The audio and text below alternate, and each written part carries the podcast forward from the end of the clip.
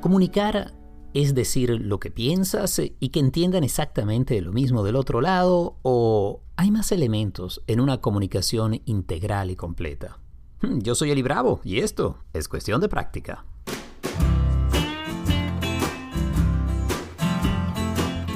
Hey, bienvenidos a este nuevo episodio de Cuestión de Práctica. Como siempre estoy feliz de poder estar junto a ti, de compartir en este momento, sea cual sea para ti, tu momento presente, como lo es para mí cuando estoy grabando este nuevo episodio y que toca un tema que ha sido parte de mi vida profesional desde siempre. Vamos a hablar de la comunicación. La comunicación es parte del ser humano somos seres humanos que nos comunicamos y de manera muy efectiva, de manera muy elegante y refinada. Y nos comunicamos de muchas maneras.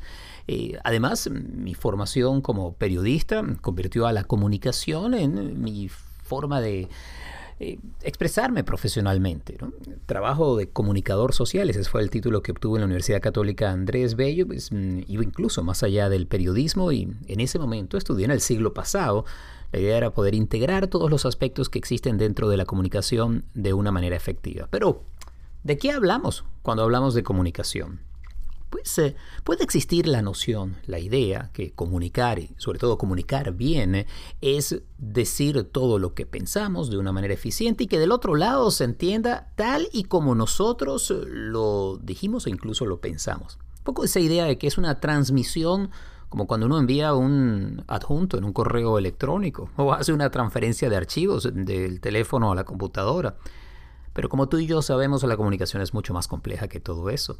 No solo porque se suele perder información en el camino, sino porque básicamente no se entiende exactamente lo que decimos y no entendemos exactamente lo que nos han dicho. En otras palabras, en el campo de la comunicación puede haber mucha incomunicación.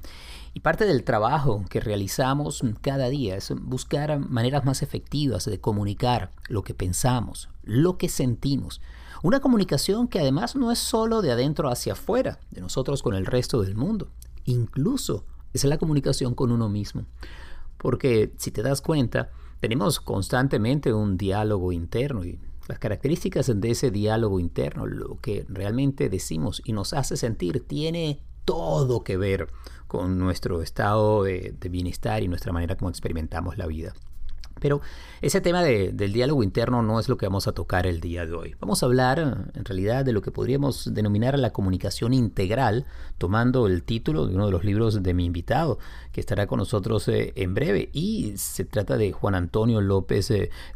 Estaré conversando con Juan Antonio en breve sobre su libro y sobre lo que encierra el proceso de la comunicación. Y voy a hacer énfasis en la palabra proceso de la comunicación. Porque de nuevo, comunicarse no es solamente pronunciar palabras o escribirlas. No, la comunicación es un proceso en donde hay una cantidad de información que se hace de forma expresa, consciente.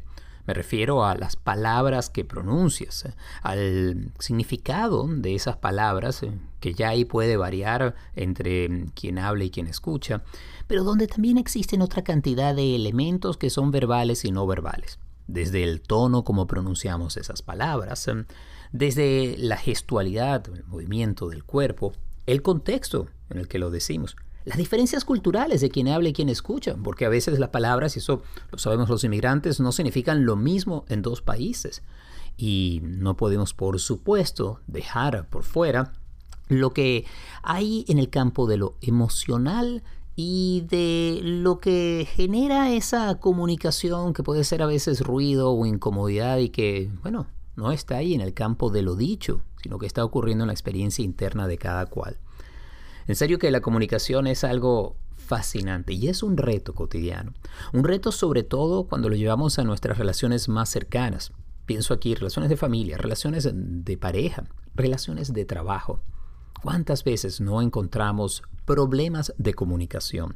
Y con eso de los problemas nos estamos refiriendo a mucho más que simplemente alguien entendió no lo que yo dije, sino otra cosa, o pues eh, yo lo que entendí que tú dijiste fue esto y pareciera que tú estabas diciendo algo distinto.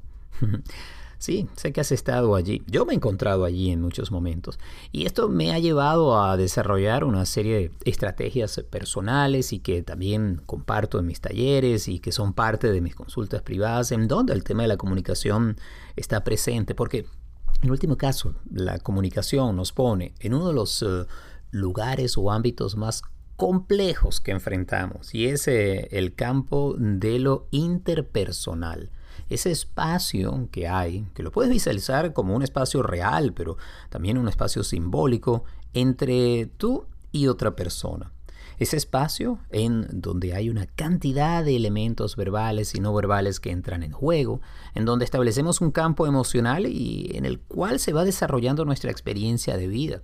Cómo nos llevamos con las otras personas, o cómo nos comunicamos y cómo logramos establecer acuerdos, eh, cercanía, vínculos eh, y hacer planes. Por eso me encanta tener la oportunidad de conversar sobre esa comunicación integral que va mucho más allá de lo que decimos y que tiene que ver más con la manera como construimos la relación, cómo nos relacionamos con los otros, cómo transmitimos nuestras intenciones y a la vez cómo nos perciben los demás y nos vemos a nosotros mismos. Con esto quiero cerrar con el cómo nos vemos a nosotros mismos, porque si hay algo interesante en el proceso de la comunicación, no es solamente que mm, en un nivel estamos eh, diciendo o transmitiendo aquello que pensamos, una información específica, como por ejemplo, eh, me puedes ayudar a hacer esta tarea. Eso es lo que uno verbaliza, lo que transmite, y la señal es clara, por favor ayúdame. Muy bien. Pero en otro nivel mm, hay algo más eh, emocional cómo me siento al pedir esa ayuda y cómo estoy pues, transmitiendo allí desde vulnerabilidad o quizás exigencia y cómo lo recibe la otra persona, ¿no? Hay emociones en todo y especialmente en la comunicación. Pero hay un tercer nivel que también es fascinante, que es cómo nos vemos nosotros en ese proceso de la comunicación y cómo creemos que nos perciben los otros. Y cuando pedimos ayuda, más allá de cómo nos sentimos, ¿qué estamos pensando de nosotros mismos cuando pedimos esa ayuda? ¿Y qué creemos que está pensando la otra persona que nosotros estamos pensando? No me quiero poner en trabalenguas. Lo que quiero es eh, abrir el proceso de la comunicación como algo que va mucho más allá de decir y tiene que ver con eh, el sentir y también cómo nos vemos a nosotros mismos y nos entendemos eh, en ese campo fascinante de lo interpersonal y de lo intersubjetivo. Así que lo de hoy tiene que ver con algo que hacemos todos los días, comunicar, porque lo hacemos de infinitas maneras. Hacemos una pausa y ya venimos con más.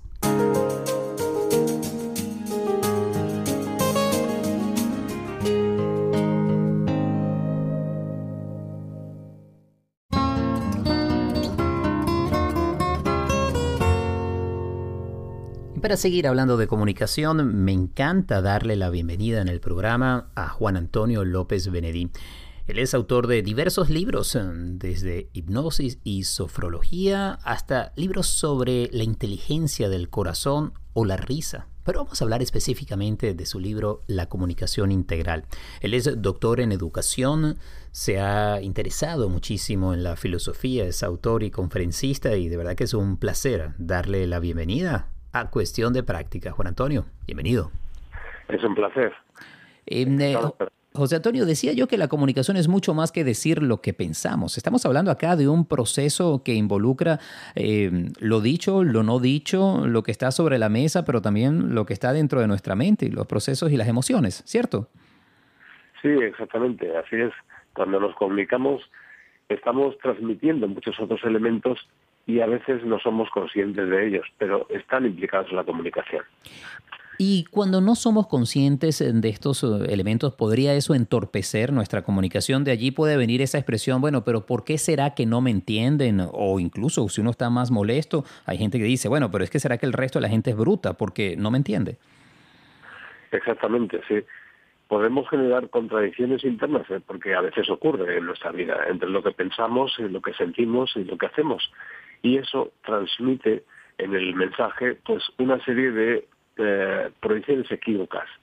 pero por otra parte también un elemento fundamental cuando nos comunicamos. Para que pueda existir la comunicación entre las personas tiene que haber una empatía, es decir, tiene que haber una onda que permita esa conexión entre unas personas y otras. Y eso no siempre se da, o no siempre prestamos suficiente atención para poder ponernos en conexión. Eh, ahora, eh, Juan Antonio, muchas veces se, se entiende la, la, empatía como la capacidad de ponernos en el lugar del otro, pero siento que tú acá estás llevando la empatía también en relación a esa conexión psicológica que existe entre dos personas. Mucho se ha escrito, por ejemplo, últimamente de cómo en nuestro cerebro existen las neuronas espejos que son capaces de reproducir y entender lo que está pasando con la persona que tenemos al frente. Y esto, de nuevo, a nivel no verbal, sino que hay allí una percepción mucho más profunda que nos sintoniza, nos pone en el loop con el otro. ¿Es esto a lo que te refieres? Sí, eso es. Tiene que haber ese tipo de conexión. La conexión es fundamentalmente emocional. Eh, la empatía se ha interpretado muchas veces de una forma un poco eh, limitada, pero tiene un sentido muy importante en muchos aspectos de las relaciones humanas. Lo que ocurre es que solemos prestar más atención a los mensajes conceptuales, a los procesos racionales, y no prestamos tanta a los procesos emocionales, como en este caso a este aspecto de la empatía. Pero esa onda tiene que darse, como decía antes, para que podamos transmitir a través de ella pues esos mensajes conceptuales o esos mensajes eh, racionales analíticos. Y sí tiene que ver con esto, como bien has dicho, que ahora se está desarrollando con las eh, neuronas espejo, esa resonancia, esa sintonía, o incluso esos procesos que hace tiempo Carl Jung hablaba de sincronicidad. Hay una serie de fenómenos que se dan en esas ondas o en esas formas de comunicación no del todo consciente, que nos conectan no solo a las personas, sino también a otros seres o otros elementos del entorno. Estamos conversando. haciendo la empatía con todo eso. Mm, estamos conversando con Juan Antonio López Benedín. Su libro La comunicación integral ofrece teoría y prácticas y él, como licenciado en filosofía en la Universidad Complutense de Madrid, doctor en hermenéutica, se ha dedicado precisamente al estudio de la comunicación y a la divulgación y a realizar diversos talleres y trabajos en distintas partes del mundo. Quisiera preguntarte sobre este aspecto, Juan, que has mencionado en torno a lo emocional y cómo a veces nos guindamos es en lo conceptual. Pensemos en una conversación de trabajo en la oficina, en donde estamos tratando de resolver un problema o de ofrecer alguna idea o una solución y pensamos que si decimos lo que pensamos, y vuelvo al punto inicial, si tratamos de ser claros en nuestras palabras, todo va a fluir mejor. Pero si hay un conflicto viejo y hay un problema, como dices tú, de, de conexión, la comunicación no fluye. ¿Cómo manejar esta parte emocional? ¿Cómo entenderla y observarla? Bueno, ahí es donde eh, conviene ejercitarse y todo en el taller también abundo en estos elementos, cómo trabajar primero esa regulación emocional para que pueda haber una conexión más fácil. Porque si tenemos una idea clara, como bien dices, que queremos transmitir, pero estamos sintiendo algún tipo de prejuicio, condicionamiento, que no sea favorable a las personas con las que estamos hablando, eso va a generar problemas. Y yo esto lo he visto en muchísimas reuniones de trabajo, de negocios, donde no se hablan ni siquiera de temas de desarrollo personal, sino simplemente eh, temas de negocios. Pero muchas veces puede haber pequeñas rencillas, pequeños rencores o malestares que enfrentan a algunas de esas personas que asisten a la reunión y eso está generando un bloqueo de comunicación y es muy, muy habitual, mucho más de lo que se piensa.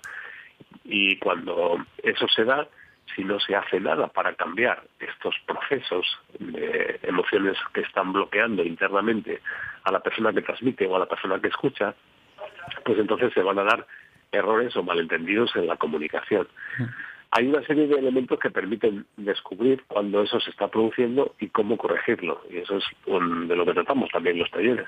¿Podrías compartir con nosotros eh, algunas herramientas prácticas para hacer de la comunicación algo integral?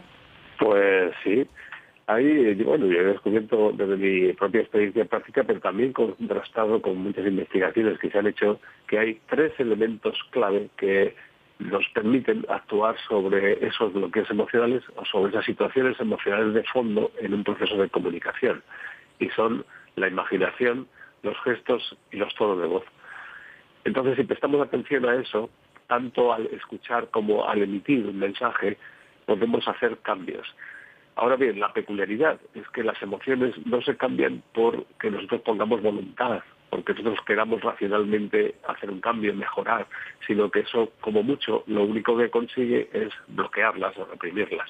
Pero, sin embargo, si estamos conscientes de nuestros gestos, de los tonos de voz y cómo podemos cambiar nuestros propios gestos, los tonos de voz o la imaginación de fondo que tenemos a la hora de emitir un mensaje, entonces sí podemos desbloquear y favorecer que ese mensaje consiga un mejor entendimiento. Em, y aquí vamos a hablar de la imaginación. ¿A qué te refieres con eso? O sea, imaginarnos qué mientras estamos en el proceso de comunicación. Bueno, el hecho es que siempre, cuando nosotros estamos hablando, cuando estamos en cualquier situación, siempre tenemos un proceso de imaginación al fondo, aunque no le prestamos atención. Yo eso lo asocio con el mundo onírico. En realidad, cuando dormimos por la noche, por ejemplo, solo duerme nuestra, nuestro neocortes, nuestra, nuestra parte más consciente y voluntaria, pero hay otras partes del cerebro que no duermen. Y ahí es donde está ese trasfondo del mundo onírico. Y esas partes que no duermen también están presentes, aunque como fondo, que no suele ser del todo consciente, pero está, eh, en los procesos conscientes de nuestra vida en un proceso de comunicación, cuando estamos hablando, siempre nos estamos imaginando algo. Y si nos hacemos más conscientes, nos entendemos para observar mejor qué es lo que estamos imaginando, entonces observaremos si en esa proyección de imágenes que estamos generando al mismo tiempo que emitimos un mensaje, hay elementos de distorsión que podemos variar fácilmente por otros, cambiando esa imaginación del fondo, o de, como si fuera el escenario de un teatro, en el que estamos desarrollando ese proceso de comunicación como la representación de una obra. Mm, podríamos, em, no sé si aquí estoy en lo cierto, pero una conversación padre-hijo, madre-hija, en donde hay mucha tensión, aquí el asunto sería imaginarse que hay allí elementos más amorosos, más compasivos, de mayor acercamiento y tratar de, recrear en ese proceso pues, um, una obra de teatro en donde no hay un drama y una tragedia, sino al menos hay, no dirá una comedia, pero por lo menos una obra eh, mucho más amable. Esa es la idea. Sí, sí, exactamente. Incluso puede ser una obra dramática, pero no tiene por qué ser agresiva, no tiene mm. por qué haber enfrentamiento ni deseo de destrucción. No obstante, eh, hay otros elementos de apoyo, porque a veces esa imaginación no se eh, somos conscientes del todo en el mismo momento, si estamos concentrados en el mensaje, y podemos hacerlo antes, es decir, visualizar antes, que es algo que se recomienda también en muchas otras técnicas, visualizar antes una conversación que sea especialmente importante o donde se prevea que puede haber dificultades. Visualizar que esa, eh, ese proceso de comunicación pues ocurre en las mejores condiciones y con los, gestos sonrientes. Mm. Y durante el mismo proceso también podemos prestar atención a nuestros propios gestos. Si tenemos el entrecejo fruncido, si estamos emitiendo eh, pequeños movimientos de crispación en alguna parte de nuestro cuerpo y relajar los músculos, por ejemplo. Además que también es importante observar el tono. Pero todos estos elementos son elementos que no nos han enseñado y por lo tanto casi nunca les prestamos atención suficiente y por eso es por lo que se necesita eh, hacerse consciente y entrenarlos hasta que podamos generar un hábito que nos facilite la comunicación. Estamos conversando con Juan Antonio López Benedín, su libro se llama La comunicación integral. Juan Antonio es además em, una persona que ha estudiado la filosofía y la hermenéutica em, y me imagino que ha sido la filosofía una gran herramienta, pero especialmente la hermenéutica que ha sido no solamente una estrategia, una técnica para la enseñanza, pero sobre todo para abrir el entendimiento que nos han legado los griegos. ¿Cómo se ha integrado tu, estudio, tu formación académica con este tema de la educación y la comunicación? Bueno, yo entiendo que precisamente el mundo simbólico, todo ese mundo de referencias imaginativas a los que antes me, eh, hacía referencia,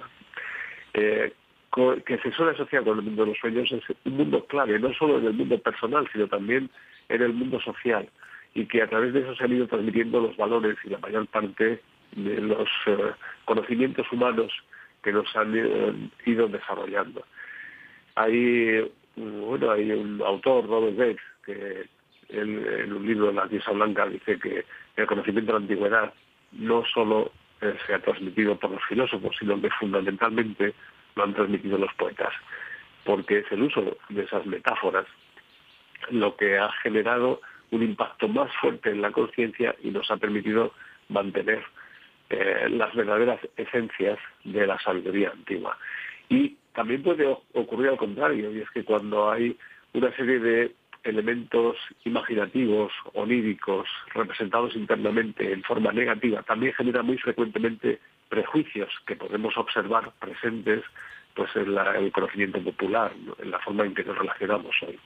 Esto es lo que me ha traído, que es lo que está detrás del discurso también de la filosofía eh, conceptual y que es importantísimo a la hora de poder eh, entender lo que pensaban los griegos o lo que ha servido para el desarrollo de la ciencia en la actualidad.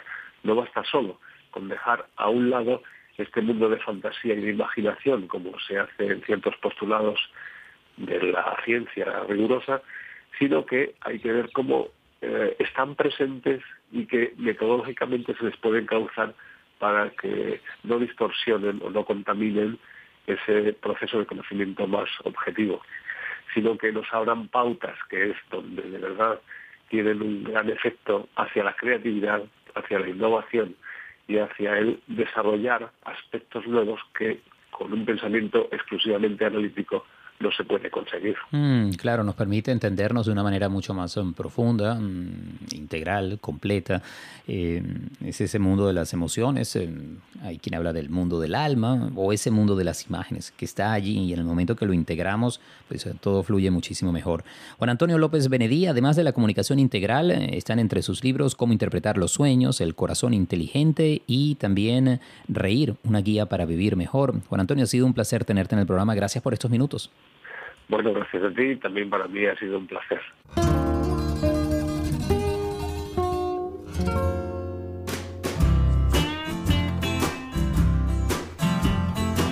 Y hasta aquí esta edición de Cuestión de Práctica. Gracias como siempre por tu compañía por referir, recomendar el podcast. Y gracias a Gaby Contreras por el apoyo siempre amoroso y constante.